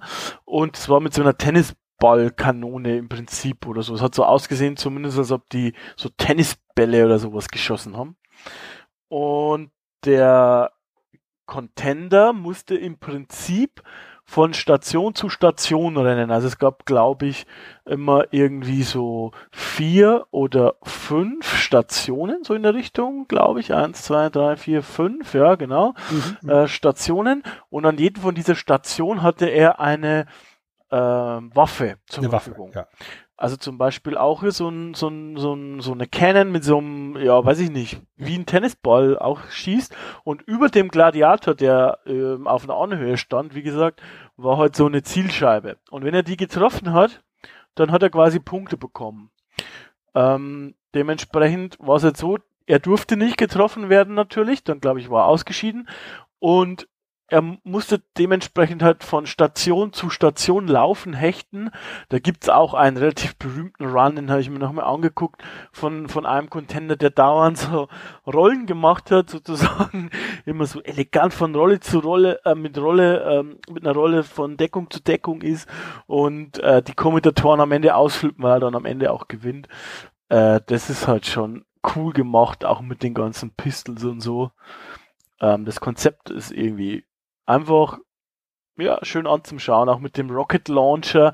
Das ist ja dann eigentlich schon so, wie heißen das gleich wieder? Diese Schaumstoffdinger. Diese Nerfguns. Sind eigentlich schon Nerfguns, genau. Äh, genau. Wie gesagt, es sind, es, sind, es sind ja unterschiedliche Waffen und eben unterschiedliche Arten der Deckung. Und er muss halt vor allem Dingen eben aufpassen, dass er nicht getroffen wird. Also sowohl, wenn er sich eben von Deckung zu Deckung bewegt, als auch wenn er eben in der Deckung ist und dann rauskommt, um zu schießen. Weil ich meine, der, der Gladiator sitzt halt auf der erhöhten Position und hat eben eine Highspeed-Tenniskanone, ja. Tennisballkanone da und, und ja, da hast du eben an der ersten Station, keine Ahnung, zum Beispiel so, so, so, eine, so eine Armbrust, beim nächsten hast du einen Raketenwerfer, dann eine Kanone, dann eine Pistole und dann ganz am Schluss hast du einfach noch drei Bälle, die du werfen kannst. Genau. und das, das, das, war, das war auch schon sehr, sehr cool, ja. Ja. Ähm, es gab noch so ein Draft manchen bei den späteren Seasons, äh, ich glaube ab fünf oder so in der Richtung, dass du quasi noch irgendwie, ich glaube, ein Punkt oder sowas ähnliches abstauben konntest, wenn du quasi am Ende, wenn du ihn, den Gladiator nicht getroffen hast, also nicht diese Zielscheibe getroffen hast, noch einen Buzzer als letzte Station erwischt. Ja, quasi. ja, ja, richtig. Was ich auch sehr gerne mochte, und jetzt sind wir natürlich dann beim Franchise-Spiel, was man vermutlich mit American Gladiators am stärksten oh, assoziiert, ja. ist der Joust. Ja. Ja, der, der gute alte Joust, der, das, was wir hier auch schon so, so lapidar als die Wattestäbchen bezeichnet haben. Ja, also der, der Gladiator und der Contender stehen sich gegenüber auf Podesten, äh, haben überdimensionierte Wattestäbchen und müssen versuchen, den gegenüber von der vom Podest zu hauen. Natürlich mit gewissen Regeln, also wo du hinschlagen darfst und wo nicht, ist klar definiert. Ja. Und das ist natürlich dann eben die, die Paradedisziplin, wenn man an American Gladiators denkt. Die riesengroßen Wattestäbchen. Ja, genau. Also es gibt noch viel mehr äh, Spiele. Es gibt auch ein paar, die sind ja so mittel. Es gibt auch ein paar, die noch interessant sind. Ich weiß auch so eine Art Halfpipe und so. Oder das, wo die irgendwie an der Decke hingen und sich dann nur mit so Klettverschlussdingern. Nein, genau, die Ringe gab es auch, aber es gab auch irgendwas mit so Klettverschlussdinger, wo die so ein, so ein, so ein, so ein ähm, Parcours in der Regel an der Decke irgendwie durch. Ah, richtig, ähm, das auch noch, ja durch mussten. Ich glaube, Skytrack hieß das. Also es gab jede Menge so Dinger und äh, als Kind, aber ich mag das auch heute noch, mag ich so Aufbauten irgendwie, also so, so spektakuläre Sachen und das ist schon ganz nett anzugucken einfach. Was auch irgendwo so ein kleines bisschen avantgardistisch war zu dem Zeitpunkt, war der, der häufige Einsatz von Bungee-Seilen. Ja, genau. Ja, also in, in diversen Spielen sind Bungee-Seile zum Einsatz gekommen entweder als, als Slingshot oder eben was auch super spektakulär ist, wenn die, wenn die Leute an Bungee-Seilen nach oben geschossen werden Richtung Hallendecke und dort Bälle in Basketballkörbe reinlegen müssen. Ja. Hm. Ja, wo es dann auch äh, je nach Korb unterschiedliche Punktzahlen gibt. Das, das war halt auch super spektakulär. Ja, dass er auf einmal haut, haut die Leute da durch die Gegend. Ja, über ein Spiel müssen wir natürlich noch sprechen. Das haben wir schon angerissen oder schon einmal kurz erklärt, aber trotzdem müssen wir übers, übers Finalspiel, über den Eliminator noch mal kurz sprechen, finde ich. Ähm, wie wir vorher schon gesagt haben, ist es halt so, dass du über die anderen Spiele hinweg Punkte sammelst und dann werden, wird der Abstand quasi zwischen von den Containern, also ich würde diese Variante wählen, die finde ich ist am, ja, auch, ich glaube, die gab es am längsten. Ähm, eben halt der Abstand wird dann eben in Sekunden umgerechnet. Das heißt, äh, wenn Sven und ich Contender wären und Sven hätte 300 Punkte mehr als ich, müsste ich ähm, eine bestimmte Anzahl an Sekunden warten, bis das ich loslaufen dürfte im Eliminator. Also bei 300 Punkten Vorsprung, glaube ich, können jetzt doch ein Bierchen trinken. Ja, ich meine, ich trinke so und so ein Bierchen. Ich bin da wegen Spaß. Ähm, so, aber ansonsten, Sven, äh, was, wenn du an Eliminator denkst, auch vor der Recherche, was kam dir als erstes in den Sinn? Also es gibt ja auch da verschiedene Disziplinen, die sie diese hatten. Das sind ja auch dann verschiedene Spiele, die nacheinander diesen Parcours dann stattfinden.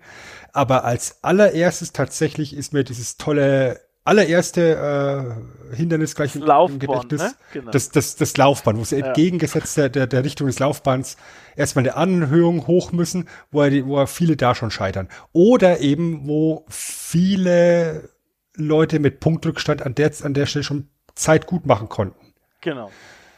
Ja, und dann hast du dann normalerweise irgendwie so ein, so ein Geschicklichkeitsding, wo du über eine schmale Brücke drüber laufen musst oder schwingen musst oder sowas. Ja, oder dann so kommt diese, diese, diese so rotierende Stäbe, so Art Baumstammgröße. Genau, genau. Ich meine, ich meine, da sind wir jetzt dann halt voll im Ninja Warriors Bereich dann drin, was genau. wir halt heute immer noch kennen. Ja.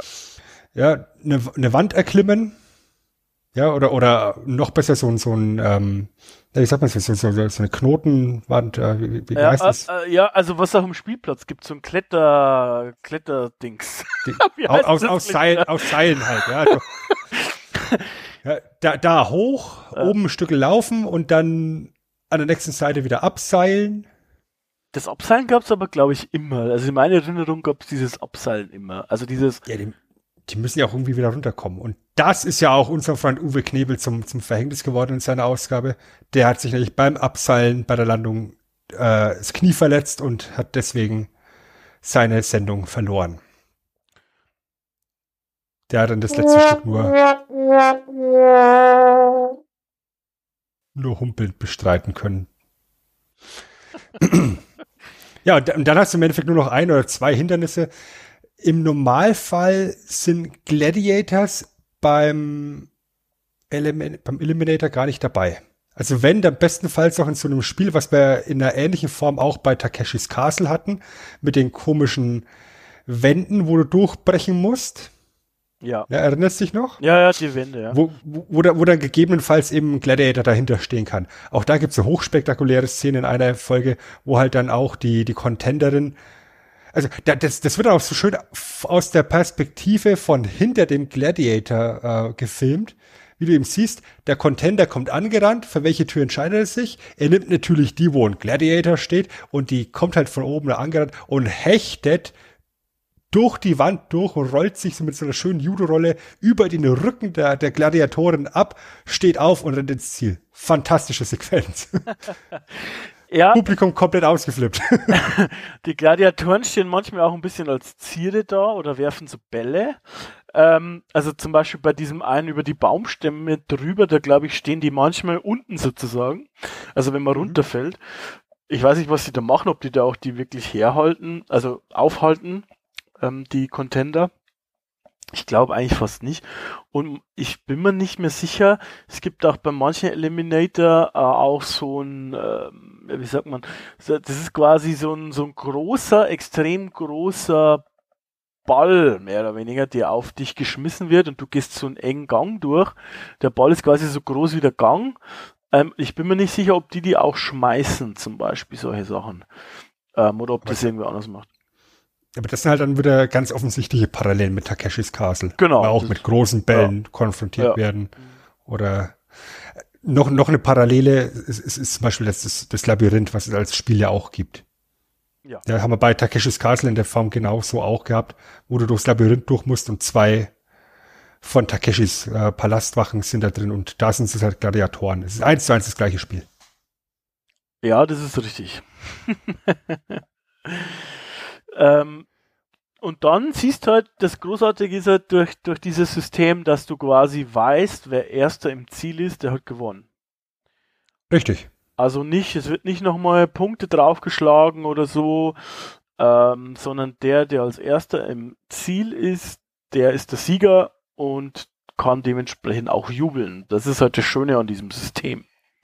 Und dann kommt eben der, der sportliche Aspekt wieder mit rein, weil die Zeit, in der er den Eliminator schafft, die ist ja wichtig für die Endabrechnung. Für Staffelfinale. Ja.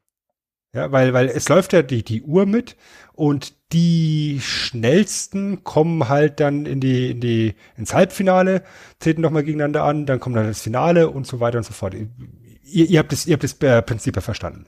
Genau, also im Prinzip ein Turnierbaum halt. Die schnellsten treten dann nochmal gegeneinander an und machen dann den Grand Champion unter sich aus. Yes, Sir. Grand Champion. Grand Champion. Um, American Gladiators. Ähm, was man sagen muss, ist, es oder andersrum, ähm, es war nicht alles ähm, Eitel Sonnenschein. Wir haben es vorher schon mal angerissen, die durch diesen Tapping, Taping-Rhythmus und ja, doch großen Druck und dann halt auch irgendwie ähm, auch so dieses, ich muss irgendwie auftreten, äh, weil ich sonst kein Geld bekommen habe, führte halt dann auch ja zu eben wahrscheinlich, nicht nur wahrscheinlich, sondern großen äh, Schmerzmittelkonsum, aber auch zu Steroidkonsum. Und da habe ich einen kleinen Ausschnitt vorbereitet von einem Interview mit Nitro, der darüber auch ein Buch geschrieben hat. Sozusagen. But one athlete who was adored, adored as a TV god of physical challenges and competition has really come clean with a lot of dirty details about his 20 years of addiction to steroids. The book, compelling read, I have to tell you, is titled Gladiator, a true story of roids, rage, and redemption. We want to welcome its author and the man who lived it all, Dan Clark. You knew him and loved him as Nitro of the original American Gladiators. How are you, Dan? I'm doing excellent. Thank you for having me here. Are you kidding? This is a story, it couldn't be more timely. Yeah, both Michaela and I couldn't put the book down this weekend. Fabulous book. Let's start with how it started for you. Let's talk to us about how it started because I have a feeling it's very similar to how a lot of kids are starting with steroids. How did it go? Well, it's in the service of the American dream. You know, you, you want to be successful, you want to rise from obscurity to, to be something. So in 1982, I got injured as a freshman in college, and uh, I saw my career, my dream evaporate. So I went to a, a doctor. You got to realize back at this time it was legal. Uh, when the fir- guy first told me who I saw in the gym was huge, I said, What are you doing? You look great. He said, I take steroids. I said, What is that? I didn't even know what they were. He said, They're the things that make you bigger, stronger, faster. And I said, Are they safe? He says, Well, they have to be. I get them from a doctor. So I drove up to the San Gabriel Valley. I got him from a doctor, and he told me, you know, this is what they do. And right there in the office, I took my first injection, and um, you know, from there it was you know 20 years. It was amazing. What I love about your book is it's so Ja, er hat jetzt da natürlich äh, begonnen, äh, erklärt, wie er begonnen hat. Das war noch auf dem, auf dem Freshman, aber es geht auch weiter, also am College, ähm, dass er das halt natürlich beibehalten hat und dass das da, dass er da in so einem System halt drin war, bei, ja, da war das halt normal. Also er war ja quasi auf dem Weg, professioneller Footballspieler zu werden. Und genau solche Typen hat ja, also wurden ja als Gladiator rekrutiert. Deshalb ähm, gibt es solche Geschichten öfters. Und er hat auch in diesem Interview, das wir vorher schon erwähnt haben, auch gesagt, dass er zum Beispiel, ähm, wie ich vorher schon angesprochen habe, Angst hatte mal bei Anfang äh, der Season 3, dass er eben viel Geld verliert, weil er eben halt beim, beim ersten Shooting, also beim, beim ersten Dreh, äh, verletzt worden ist. Und dann hat er eben, der Doktor, da haben wir immer einen Doktor da gehabt, hat eben halt äh, gesagt, er kann äh, irgendwie so und so viele Wochen nicht mitmachen. Und dann hat er den Produzenten gefragt, was, wie kann ich mitmachen, damit ich kein Geld verliere? Dann hat er gesagt, naja, der Doktor muss okay sagen. Und was hat er gemacht? Er hat einfach Painkiller, also Schmerzmittel geschluckt und ja, sehr viel Vicodin hat er, hat er gesagt und hat dann eben die Tests geschafft, die der Doktor haben wollte. Natürlich äh, muss der Doktor das gewusst haben, dass er Schmerzmittel geschluckt hat, weil vor irgendwie drei Stunden konnte er das nicht machen und dann jetzt schon. War so eine Art Wunderheilung wahrscheinlich, aber was mich eben halt dann am meisten mh, ja, fasziniert in einer schlechten Art, also so beeindruckt hat irgendwie ist der letzte Satz, den er da hat. That season, painkillers and I were good friends. A gladiator has to eat. Und das zeigt schon auch wieder irgendwo so diesen eher dass man halt aufstehen muss und weitermachen muss und weitermachen will auch, was halt dann da auch hier wieder äh, die Par Parallelen zum Wrestling, glaube ich, ein bisschen, ähm, die halt dann schon auch ein bisschen zu hinterfragen sind, äh, weil es natürlich so nicht okay ist eigentlich. Ne? Definitiv. Ich meine, da wird halt sehr gerne weggeschaut. Ja, was man der, der Produktion positiv anrechnen muss, ist, wenn sich jetzt jemand während der Produktion verletzt hat und operiert werden musste, dann gab es halt auch eine äh, die haben das gezahlt, glaube ich, genau. Ja, die haben das bezahlt. Ja, also das ist ja nicht gang und gäbe in den USA. Ähm, Laser hat in demselben Interview gemeint, äh, er ist ja derjenige Gladiator, der die meisten Episoden vor allen hatte, 127 von 139 und hat in den sieben Jahren, in denen er dabei war, elf Operationen über sich ergehen lassen, die meisten davon an der Schulter. Klar ist halt auch der Teil des Körpers, der bei der Show halt massiv in Anspruch genommen wird. Und ähm, es ist halt ganz offenes Geheimnis bei denen, dass die massiv eben Schmerzmittel zu sich nehmen mussten, um überhaupt diesen Druck auszuhalten, ähm, diesen körperlichen Druck, weil die Contender, das hat man ja vorhin ja schon gesagt, die hatten halt äh, in so einem Taping-Zyklus zwei, drei Tage Pause dazwischen. Der Gladiator eher nicht so. Und krass ist es Ganze dann geworden, als die Show so unglaublich populär geworden ist. Ja, ich meine, wir sind ja Anfang der 90er, da ist auch WWF zu dem Zeitpunkt, das heutige WWE, Wrestling super populär. Ja. Aber American Gladiators ist da auf einer Ebene vom, von, von der Beliebtheit her. Und dann gehen die auf Tour von 91 bis 92 mit kurzen Unterbrechungen neun Monate am Stück, 114 Städte bereist, ähm, treten auf, unter anderem Madison Square Garden, richtig, richtig großen Hallen. Das wird so als, äh, als äh, Dinner-Events auch teilweise äh, verkauft. Ja? Da hast du in der, in der Mitte der Halle deine American Gladiators Vorführung. Ähm, und du kannst halt als Zuschauer da ganz gemütlich im Publikum hocken und was essen.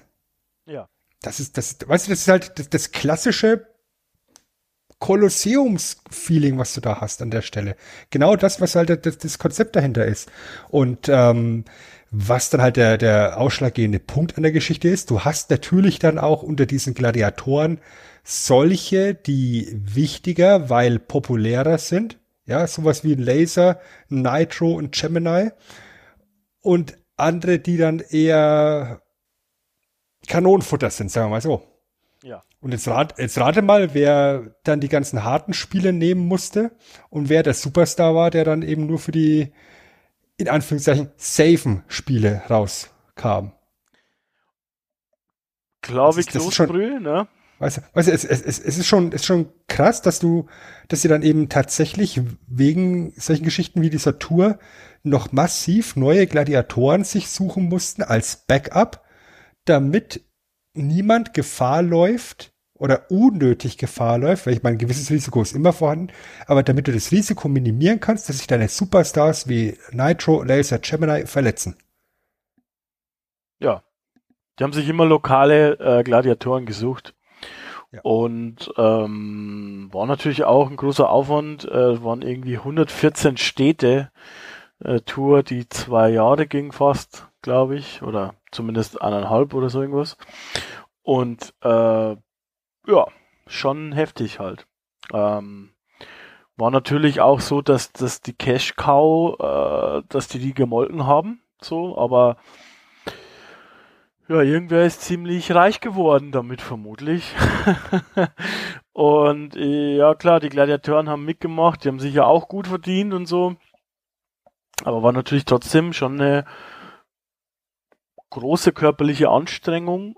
Und wenn man das so betrachtet, weiß man vielleicht auch, warum das in Deutschland vielleicht nicht so war, weil zumindest denkt man immer, dass bei uns die Kontrollen anders und besser sind. Man weiß es natürlich nicht. Also vielleicht hatte einfach auch RTL nicht viel genug Geld, um ein eigenes American Gladiator zu machen, so wie heute mit ähm, Ninja Warrior.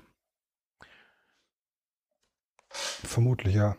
Ähm, was wir halt dann auch haben, Mitte der 90er, ja, um auch da nochmal die Parallele zum Wrestling rüber zu, äh, zu bekommen, ist der, der große Steroidskandal um die WWF, die damalige WWF.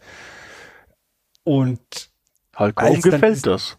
Als dann dieses Thema Steroide auf einmal im, im, in den Nachrichten war, hat man tatsächlich dann auch bei American Gladiator das angefangen zu, zu testen. Von jetzt auf gleich, ja. Und ähm, das merkst du dann auch, weil die Leute dann auf einmal ein ganzes Stück schmaler werden. Und damit natürlich auch ganz viel von der Magie verloren geht, ja. Diese larger than life Characters sind auf einmal gar nicht mehr so large.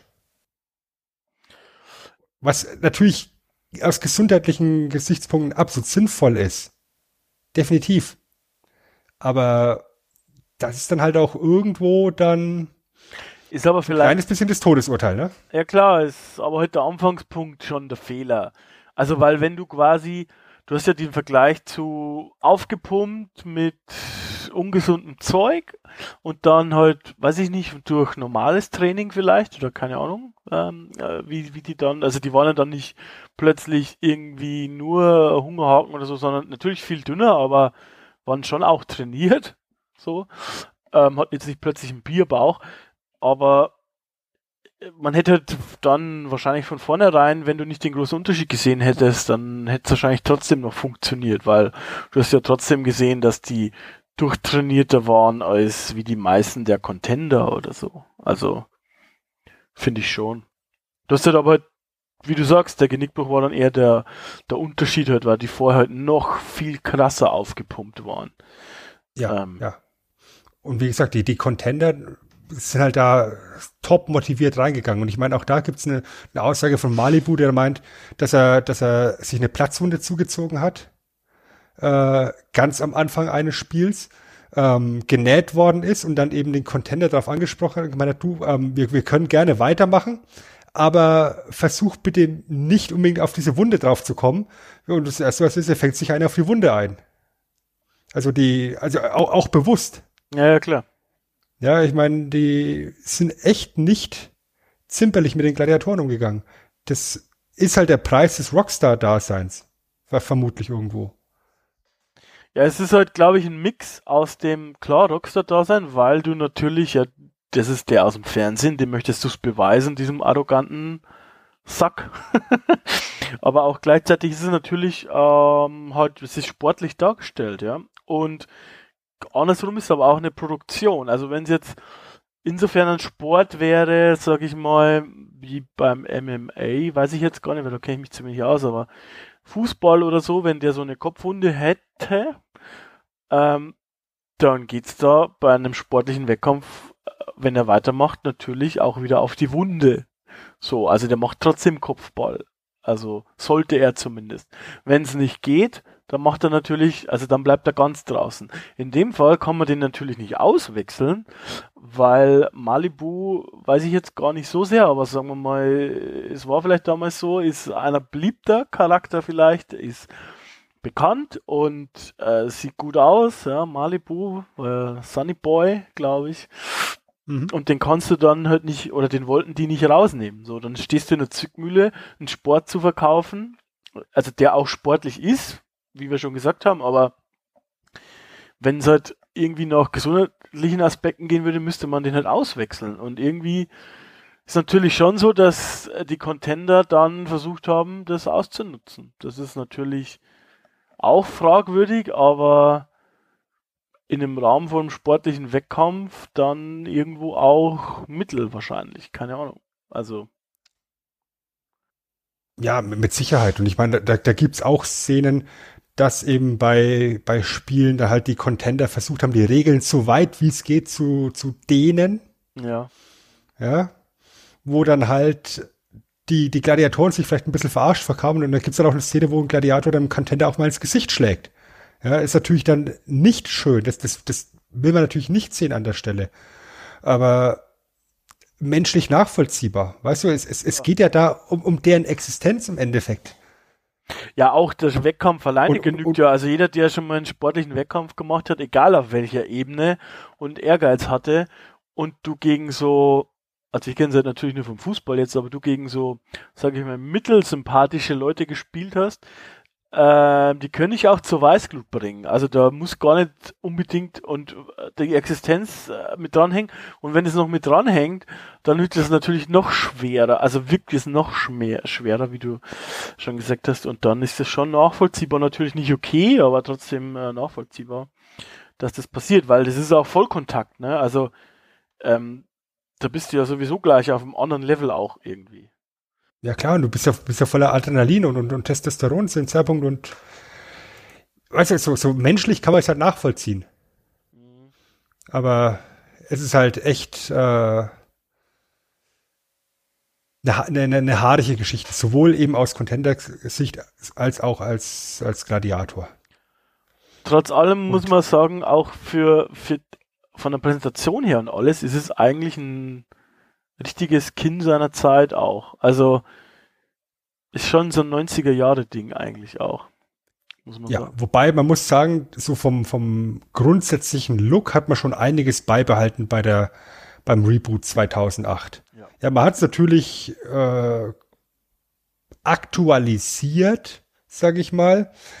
Ähm, die Original Gladiators sind absolut nicht glücklich mit dem mit der 2008er Neuausrichtung. Ja, gut.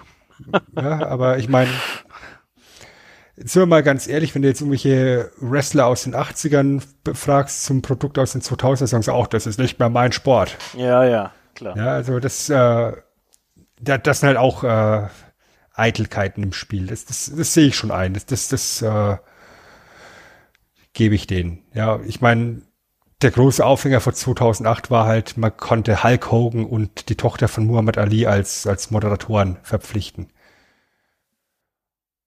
Wenn man es haben möchte, kann man so gucken. Ja, also da finde ich Mike Adamley tatsächlich in den 90ern deutlich angenehmer, der eben auch tatsächlich alle sieben Staffeln durchgehalten hat. Was ich schade finde, ist der Zeitpunkt des Todes der Sendung. Ja, also 1996. Weil kurz darauf das Internet ja, ich sag mal, massentauglich wird. Und ich glaube, American Gladiator, das wäre so ein Format gewesen, was sich unglaublich gut übers Netz vermarktet, vermarktet hätte. Ja, kann gut sein. Also gerade in diesen, in diesen Anfangsphasen, wenn dann jeder von den Gladiators seine MySpace-Seite gehabt hätte ja, und du irgendwelche komplett unübersichtlichen, quietschbunten Webpages dazu hättest programmieren können. Ich glaube, das, das wäre das wäre ein Format gewesen, was da ganz gut mit reingepasst hätte und sich damit ein kleines bisschen bewerben hätte können. Aber so ist es halt 96 dann eingestellt worden. Ja. Hat sich sieben Jahre gehalten. Ich glaube, ich glaube, das hat im Vorfeld auch keiner gedacht. Das ist so lang. Mit Sicherheit nicht, ja. Funktioniert. Ja, und äh, wenn du die, die Gladiators fragst, die sagen, das war, das war die beste Zeit meines Lebens. Ja. Ja, klar. Rockstar-Leben haben, haben jede Menge Geld damit verdient, hatten ihren Moment Ruhm und ich glaube, dass tatsächlich die Gladiators, die lange Zeit dabei waren, auch eine sehr enge Verbundenheit miteinander haben. Ja, eben gerade, weil eben die Contender mit ihnen recht, recht hart umgegangen sind, dass, dass da so eine, so eine, so ein Zusammengehörigkeitsgefühl entstanden ist. Wir müssen zusammenhalten, um zu überleben, in Anführungszeichen. War ja bestimmt auch wie eine Klassenfahrt. Also, ähm, die, die, die ganzen Tapings auch, so, äh, da wohnst du ja wahrscheinlich irgendwie entweder irgendwie Trailer oder Hotel oder so irgendwas, aber auch natürlich die Tournee. Ne? Ähm, dementsprechend sind die da sicher irgendwie ja zusammengerückt, in, also im positiven Sinne. Von daher war das natürlich eine coole Zeit. Die waren wahrscheinlich auch vom Alter her zwischen 20 und Mitte 30 vermutlich, oder? Und, Stimmt, ja. Äh, von daher, ja, war das, eine, war das eine coole Sache. Ich meine, die haben sich wahrscheinlich gefühlt wie die Könige der Welt. Ja, kann ich mir schon gut vorstellen, dass das jetzt im Nachhinein die beste Zeit des Lebens war. Für die meisten, ja, leben die auch heute noch von dem Ruhm, sage ich mal in Anführungsstrichen, wie eben Nitro oder so. Die, die haben ja, sind ja dann für nichts anderes mehr bekannt geworden, jetzt in dem Sinn. So. Ähm, dementsprechend, ja, ähm, leben die da heute noch davon, wahrscheinlich. Also zumindest die bekannteren, äh, zumindest mit und äh, dass die dann sagen, dass es die beste Zeit ihres Lebens war, das verstehe ich schon ganz gut. ja. Definitiv. Genau. Gut, wollen Dann wir vielleicht durch, oder? zum Fazit kommen noch einmal. Und äh, die Moral von der Geschichte? Ja, die Moral aus meiner Sicht von der Geschichte ist ähm, eigentlich, dass es eine unterhaltsame Sendung war. Äh, vor allem auch trotzdem Kind der Zeit, aber ich glaube, sie würde vielleicht abgewandelt äh, ein bisschen weniger quietschbunt, wobei dann, dann schimpfen die Fans, dass es nicht so aussieht wie früher. Ähm, auch heute noch funktionieren. Man müsste heute natürlich mehr darauf achten, äh, dass kein Painkiller-Abuse und, und, und Steroide und so sowas gar nicht natürlich. Ähm, und dass die mehr geschützt werden. Dann ist halt die Frage, ob der Erfolg so anhält. Warum? Weil, ähm, was du vorher gesagt hast mit MySpace und so weiter, würde ich unterschreiben, weil es war halt schon eine Sendung, die sehr erfolgreich war durch die Personalities, egal ob die echt waren oder nicht. Also diese Arche-Charaktere wie Nitro äh, und, und Laser und hier Viper und, und wie die alle hießen, ähm, die haben die Sendung halt getragen. So. Und wenn du dann eben halt keine Schmerzmittel nimmst und trotzdem die, die Veranstaltungen ähnlich hart bleiben, ähm, dann kann es halt sein, dass man normalerweise jemanden auswechseln müsste vielleicht oder so. Ähm, und dann ist spannend, ob der Erfolg gleichbleibend wäre. Sehr viele wäre. Ähm, an sich kann man sich's reinziehen. Wo kann man es anschauen? Nirgendwo ganz. YouTube gibt es einige Ausschnitte beziehungsweise auch ganze Folgen. Äh, dementsprechend kann man da schon auch rankommen. Äh, ich selber für mich ich muss sagen, mich hat es ein bisschen geflasht, weil ich hab, bin auch tatsächlich dran geblieben. So. Also ich hätte nicht gedacht, jetzt in die, mit der Recherche, ich habe auch ein oder zwei, drei Folgen plötzlich ganz gesehen, obwohl ich es gar nicht wollte. So, die 2008er Geschichte habe ich mir nicht nochmal gegeben, die habe ich mir damals gegeben. Ähm, zu der Phase war ich, glaube ich, gerade wieder Wrestling-Fan und ich habe äh, gewusst, dass das Hulk Hogan moderiert, die ich mir damals irgendwie angeguckt ähm, das fand ich damals sch schlecht. Und dementsprechend habe ich es nicht nochmal mir angetan. Wie ist deine Meinung? Ja, also dass so ähnliche Konzepte eben auch heutzutage noch funktionieren, sehen wir ja eben aktuell immer noch mit Ninja Warrior. Ja, da fehlt jetzt natürlich der Gladiatorenaspekt, aber ich bin relativ überzeugt, dass die Idee hinter American Gladiators zeitlos ist. Ja, natürlich müsste man das Ganze jetzt eben fürs Jahr 2020 ein kleines bisschen anpassen. Wie du es eben sagst, ganz wichtiger Punkt ist äh, gewährleisten, dass es alles gesundheitlich äh, versorgt ist und alles im Kasten ist. Aber grundsätzlich ist die Idee zeitlos. Ja, der, der, der kompetitive Gedanke dahinter, den kann man immer und überall auspacken. Ich denke, dass es in der Form, wie wir es eben gesehen haben, definitiv ein Kind seiner Zeit ist. Ähm, Reboot 2008 ist tatsächlich so ein kleines bisschen an mir vorbeigegangen und ich habe jetzt in der Recherche eine, eine, eine, Sendung angemacht und war erstmal komplett geflasht, Hogan zu hören. Brother. Also, oh, oh, schon wieder der Hulkster. Ja. Ich habe ich hab jetzt im Juni so viel von und mit Hulk Hogan gesehen. Das ist dein äh, Problem. das ist äh, ja, ich hoffe nicht auch geplant gewesen so. Thunder in Paradise. So, weil, nee, nee, oh. nee, so, so schlimm nicht, aber wenn ihr einen Ausflug von Hulk Hogan ins Kino oh. gesprochen haben wollt, dann könnt ihr gerne mal im Wrestling Talk Radio reingucken in die aktuellste Ausgabe von Schleewatz, wo unser Chef Matze und ich äh, Hulk Hogan, der Hammer im englischen No Holds Barred besprochen haben. Der Hammer ist auch schon. Der Hammer. Der Hammer, sag ich oh, dir. Gott.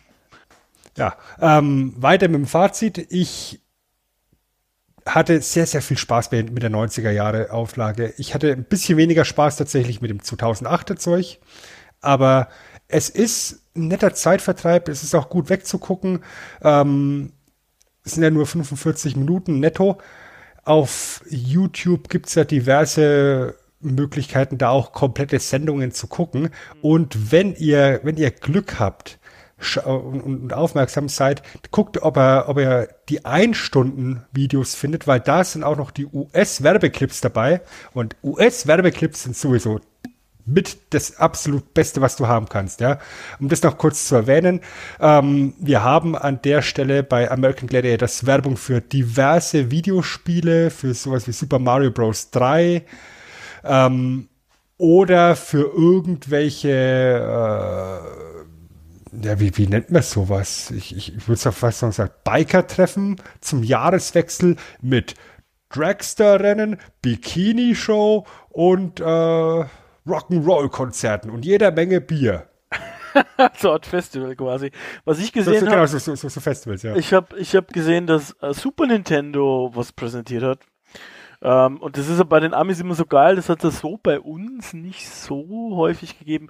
Die sagen ja das dann auch während der Sendung halt immer, also so, weiß ich nicht, Super Nin Nintendo präsentiert Super Nintendo und dann sagt immer der Kommentator irgendwie den Slogan davon und das ist immer so witzig, ähm, weil der das mit so Inbrunst sagt dass man ihm genau abkauft, dass er Super Nintendo weiß, was das ist.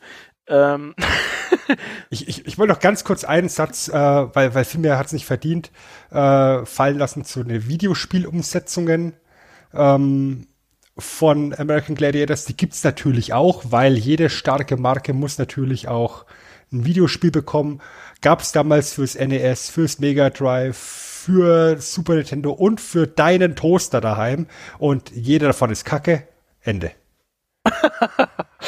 Ja, ja, ja. Äh, auch, auch da gibt's genug Reviews dazu. Ähm, und bei allen ist der Tenor das, das gleiche. Das ist so unfassbar schwammig und, und schlecht zu spielen. Äh, man möchte fast meinen, da steht LJN drauf. Dazu sage ich jetzt nichts. Aber, lieber Sven, Wozu ich gerne noch was hören wollen würde, wäre, was du denn jetzt in den Schrank packst. Ja, das ist ja eigentlich komplett offensichtlich und diesmal ist es halt äh, auch sehr langweilig. Aber was haben wir denn in unserem Schrank, in dem unser Staubwedel jetzt gerade wieder reinwandert? Da liegt eine CD mit einem Poker-Rap, ein Obduktionsbericht, auf dem Fatality steht. Der liegt gleich neben dem transformierbaren Toaster. Eine Bananenstaude, die jetzt echt langsam entsorgt werden müsste, Chris hängt immer noch da. Ich finde sie Andy riecht noch gut, ehrlich gesagt. Ja, hör mir auf. Hör mir auf. And, Andy Kaufmann ist sehr stolz darauf, dass wir in seinem Fach nichts liegen haben. Oh ja. Ja. Das Maxis Lama steht immer noch da, hat Donalds Matrosenanzug an und ein Wattestäbchen, ein überdimensioniertes im Maul. Habe ich mir im Supermarkt erschlagen. Ah. ja. Ja, und damit ist der Schrank fast schon voll. Wir nähern uns dem Staffelfinale von Abgestaubt. Yes. Und ja, zwei Folgen haben wir noch, beziehungsweise eine noch bis zum Staffelfinale. Chris, wollen wir schon ankündigen, was nächstes Mal auf die Ohren gibt? Gerne. Mach. Gerne. Wir bleiben dem TV treu als Motto und haben eine super skurrile TV-Sendung für nächstes Mal als Thema eine Sendung, die Leute aus unserer Generation wahrscheinlich mit ganz viel äh, Herzblut geguckt haben. Wir reden nächstes Mal über die Super Mario Bros. Super Show. Ja, tolle Show, ehrlich gesagt. War, Super Show. War da nicht auch ein Wrestler dabei, der Typ, oder? War das nicht? Ja, und da, da, da, waren, da waren tatsächlich sehr viele Wrestler dabei. Also Mario, Weil, gespielt von Captain Du Albano. Ja, genau. Und ganz viel Zeichentrick und ganz viel Live-Action und. Spoiler, ich fand die als kleines Kind geil. Aber nur weil ich Super Mario mochte. Hm. Spoiler, ich finde die auch als großes Kind geil. naja, okay. Zu guter Letzt möchte ich euch noch auf den besten deutschsprachigen Wrestling-Podcast hinweisen, nämlich auf Wrestling Talk Radio. Ähm, da haben wir heute schon ein paar Mal äh, rüber gelingt sozusagen. Ihr hört da ab und zu eigentlich nicht nur ab und zu, sondern öfters Sven sprechen. Ganz ab und zu bin auch ich da dabei. Über diverse Wrestling-Sachen könnt ihr gerne mal reinschauen.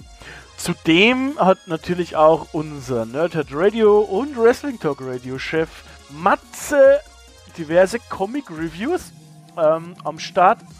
Könnt ihr euch gerne anschauen. Äh, die sind sehr äh, hörenswert, sind auch kurzweilig. Der quasselt nicht so lange wie wir. Ne? Und ansonsten, ganz zu Schluss, möchte ich noch natürlich unserem grandiosen Sprecher danken. Oliver Wunderlich vom Morgenradio hat uns die Sache eingesprochen. Könnt ihr gerne mal vorbeischauen und auch Kudos äh, bei ihm lassen. Ähm, das schadet nicht. Ja, Sven, du hast ja Chris, in zwei Wochen gesagt, dass es dir ein innerliches Matchbox-Auto fahren war, mit mir zu sprechen. Wirst du in zwei Wochen gesagt haben. So. Ähm, für mich war es heute äh, ein innerliches äh, Joust-Spiel, mit dir sprechen zu dürfen. Hervorragend. Ich habe natürlich verloren, weil du bist ungefähr achtmal so stark wie ich, aber damit kann ich leben. ja. Wobei, du hast dir Mühe gegeben, du warst achtmal so fies wie ich. ja klar, ich spuck dir ins Gesicht, Junge.